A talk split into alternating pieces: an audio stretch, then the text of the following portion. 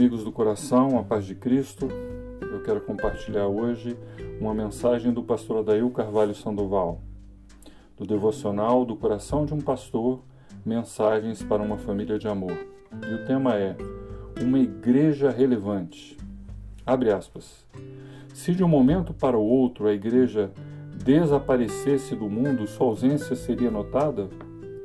Se as igrejas locais deixassem de existir nas cidades, as pessoas sentiriam sua falta?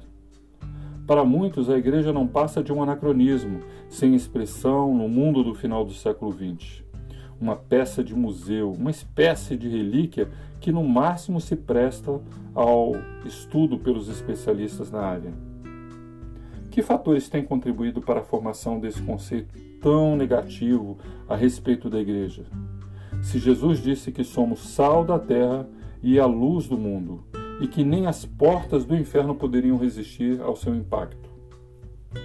A igreja do primeiro século se tornou um agente tão poderoso de influência e transformação da sociedade que os cristãos, por inveja dos seus adversários, eram arrastados às barras do tribunal com a acusação: Estes que têm transtornado o mundo chegaram também aqui.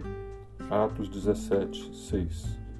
Qual a diferença entre a igreja daquele tempo e a igreja do presente? É a mesma igreja, com a mesma palavra, tendo à sua disposição o mesmo poder? O que falta? Quais as marcas de uma igreja relevante?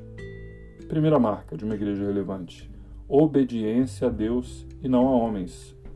A igreja tem carregado, ao longo dos anos, esse peso de conformidade com o mundo e os seus padrões e de superserviência aos donos do poder, servindo-se por vezes de instrumento à preservação do status quo.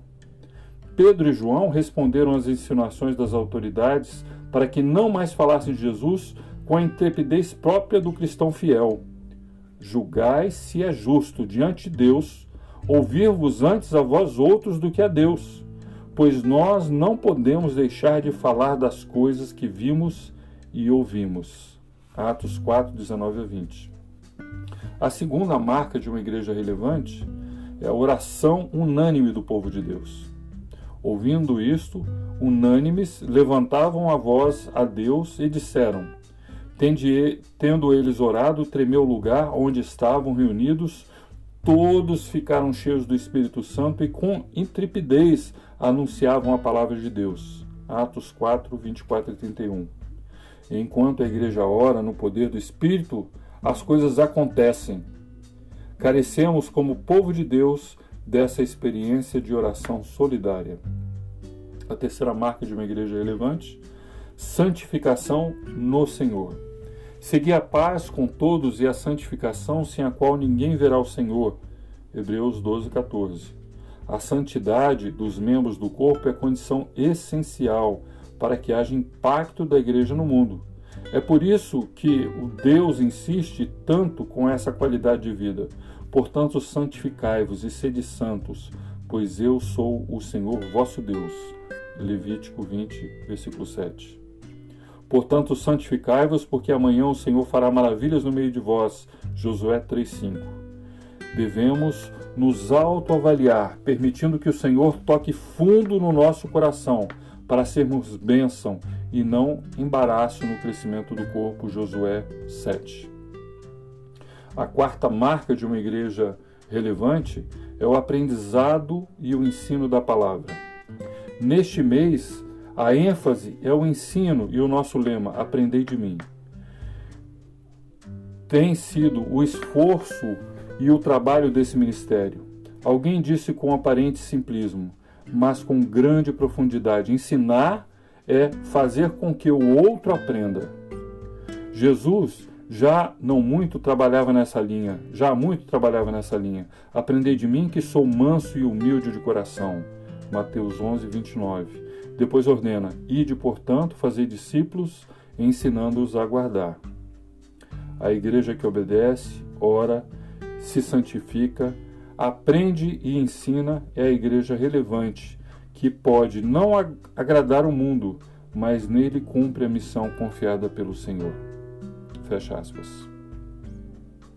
Queridos, vamos orar? Senhor nosso Deus, Senhor da história, Senhor Todo-Poderoso, nosso amigo e nosso Deus, nós queremos te bendizer,